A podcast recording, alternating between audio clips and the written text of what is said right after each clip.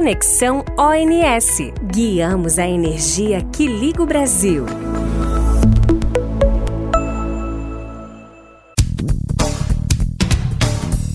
Olá, eu sou Alexandre Demarco, gerente de configurações de rede. E gostaria de cumprimentar os ouvintes do podcast Conexão ONS. Hoje, dando continuidade à nossa série de discussão sobre serviços ancilares, vamos falar sobre a prestação do serviço ancilar de autorrestabelecimento. O serviço de autorrestabelecimento é um serviço extremamente importante para o sistema. Vocês lembram do apagão, também conhecido pelo termo inglês blackout, que ocorreu em março de 2018 e atingiu as regiões Norte e Nordeste? Pois é, as usinas que prestam esse serviço foram responsáveis em iniciar e dar a continuidade ao restabelecimento da energia e, consequentemente, das cargas do sistema elétrico brasileiro, da forma mais rápida possível, permitindo assim que a população voltasse à sua vida normal. Considerando o tamanho do Brasil e comparando com outros países, o Brasil é um dos países que possui o melhor e mais rápido sistema de recomposição. Sendo assim, nós do INS estaremos sempre à disposição para falar sobre o assunto, evoluir nesse e demais temas relacionados à operação do sistema e trazer potenciais melhorias para a sociedade brasileira. Bem, agora eu deixo vocês na companhia do nosso time de especialistas, que vai explicar mais detalhes sobre esse importante serviço ancilar. Um grande abraço. Obrigado, Demarco. Agora é com a gente. Olá, pessoal. Eu sou Jefferson Goulart, engenheiro de contratos e contabilização da transmissão do ONS, e guiarei vocês nesta edição, onde vamos dar continuidade a um dos temas que está sendo amplamente discutido no setor elétrico mundial, a prestação de serviços ancilares. No primeiro episódio da série de serviços ancilares, nós falamos sobre regulamentação. Se você ainda não ouviu, fique à vontade para recuperar. E neste segundo da série, vamos entender juntos um pouco mais sobre a prestação de serviço de autorrestabelecimento, como se dá a indicação da necessidade, a adequação da usina para a prestação de serviço e sua remuneração. Para me acompanhar, estou aqui com três profissionais do ONS que sabem tudo sobre o tema. As engenheiras de estudos elétricos Luciane Costa e Daniele Mota e o engenheiro de apuração e contratos da transmissão, Rian Domingos, que participou conosco do primeiro episódio. Olá, pessoal. Claro, Jefferson. O autorrestabelecimento é um importante serviço prestado por algumas usinas com o objetivo de restabelecer o sistema e, consequentemente, o fornecimento de energia a uma determinada região após um blackout. E ele pode ser do tipo integral ou parcial. O autorrestabelecimento integral é a capacidade que uma usina tem de sair sozinha de uma condição de parada total, sem depender de fontes externas. Já o autorrestabelecimento parcial pode ser definido como a capacidade de uma usina de alimentar seus serviços auxiliares a partir da tensão terminal de seus próprios geradores com a permanência do giro mecânico e excitada. Então, de maneira simplificada, após um blackout, as usinas com alto restabelecimento integral são as responsáveis por iniciar a recomposição fluente, enquanto as usinas com alto restabelecimento parcial complementam e contribuem para o processo de recomposição do sistema elétrico. Perfeito, Daniele. Mas, Rian, quem pode prestar esse tipo de serviço e como são definidas as necessidades da prestação?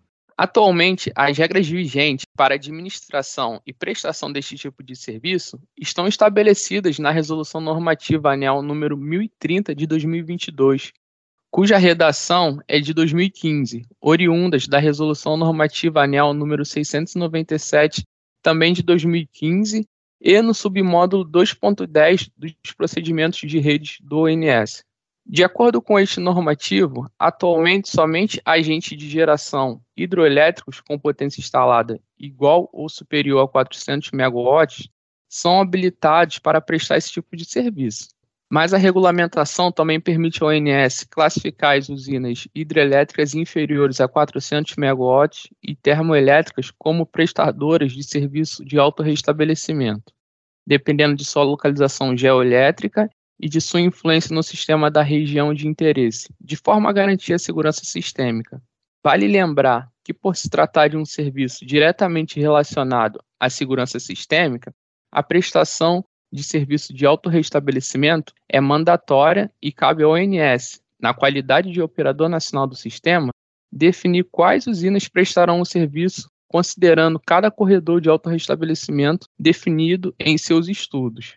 Luciene, você que atua fortemente na avaliação da execução desse serviço, o que acontece se um agente informa que não pode prestar esse tipo de serviço?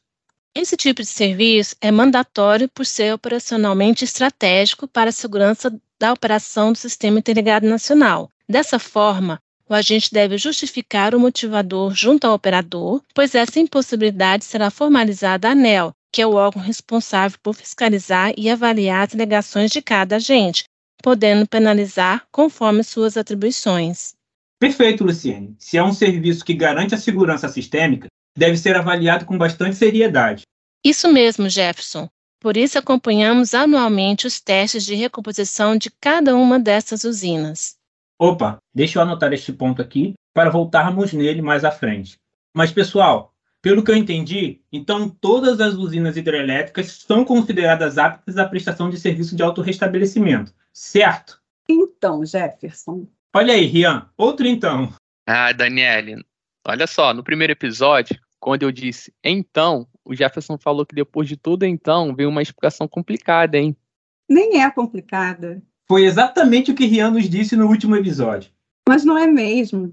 A princípio, todas as usinas hidrelétricas estão sujeitas a serem classificadas pelo ONS como de alto restabelecimento, mas não necessariamente estão aptas a prestar o serviço. Algumas estarão aptas a prestar o autorrestabelecimento integral, outras apenas o parcial. Para prestar o serviço de autorrestabelecimento integral, por exemplo, além de sair sozinha de uma condição de parada total, sem depender de fontes externas, a usina deve atender a alguns requisitos técnicos indicados no submódulo 2.10 dos procedimentos de rede, dentre os quais eu destaco aqui que a usina deve ter capacidade de regulação para assimilar as variações bruscas de carga e de controlar a tensão e a frequência dentro das faixas admissíveis para a recomposição. Além de atender os requisitos técnicos do submódulo 2.10, também não pode haver restrições socioambientais que impeçam a operacionalização do serviço de autorrestabelecimento na usina.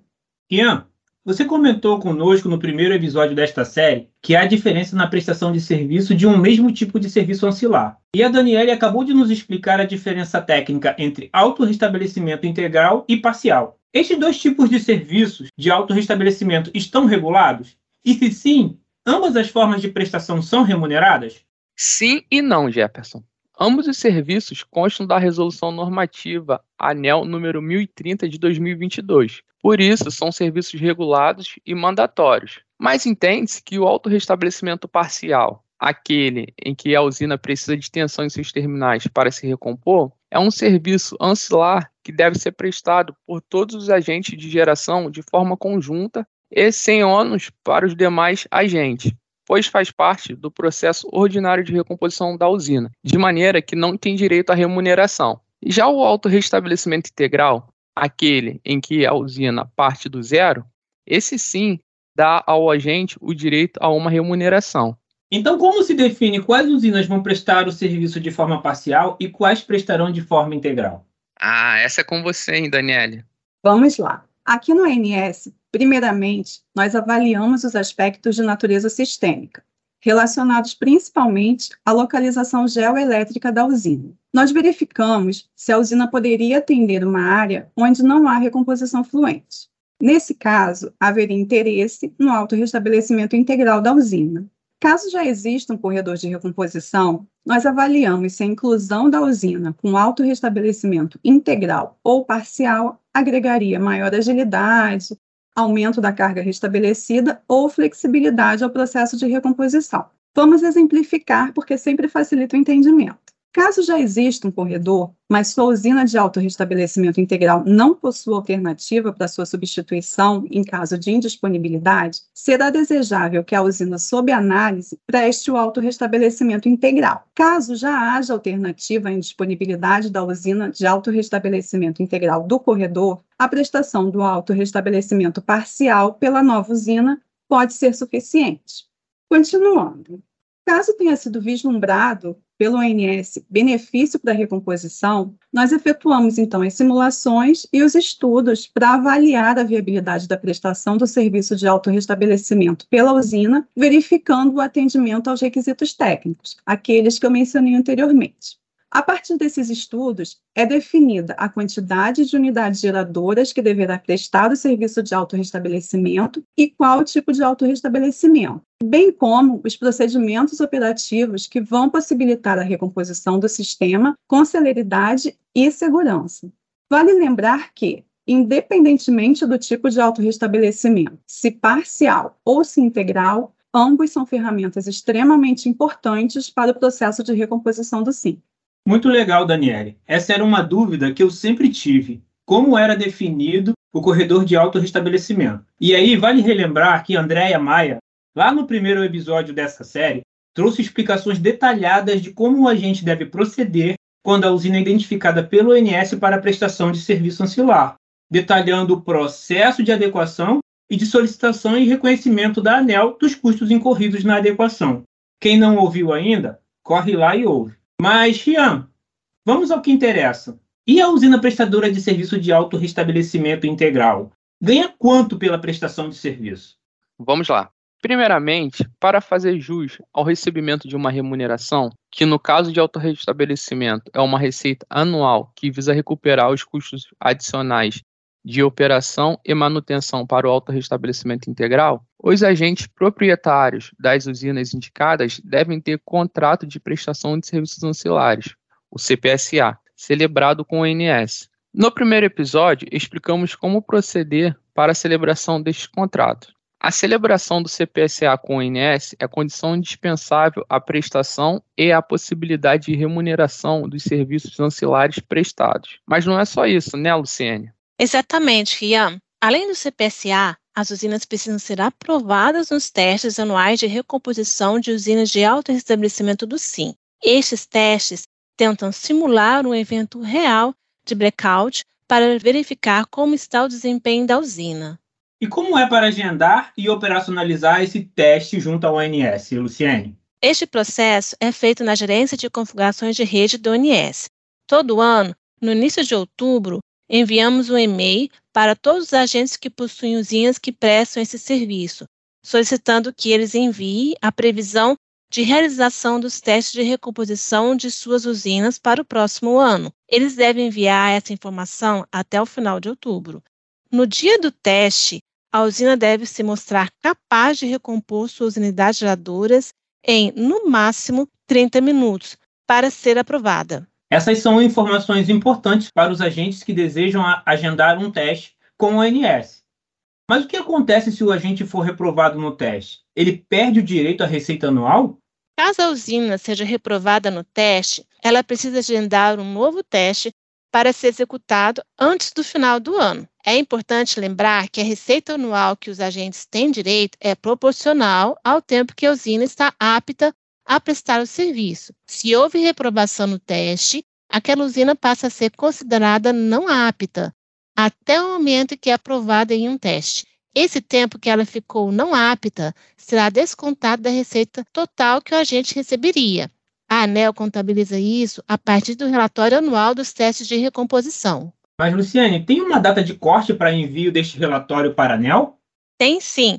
Nós temos até o dia 15 de março de cada ano para encaminhar à ANEL o relatório referente ao ano imediatamente anterior, contemplando os resultados de todos os testes realizados nas usinas que comprovaram sua capacidade de auto-estabelecimento integral. Perfeito, Luciane. Tian, supondo que a usina já tenha CPSA assinado e que ela foi aprovada nos testes de primeira, como o agente pode determinar o valor a ser recebido?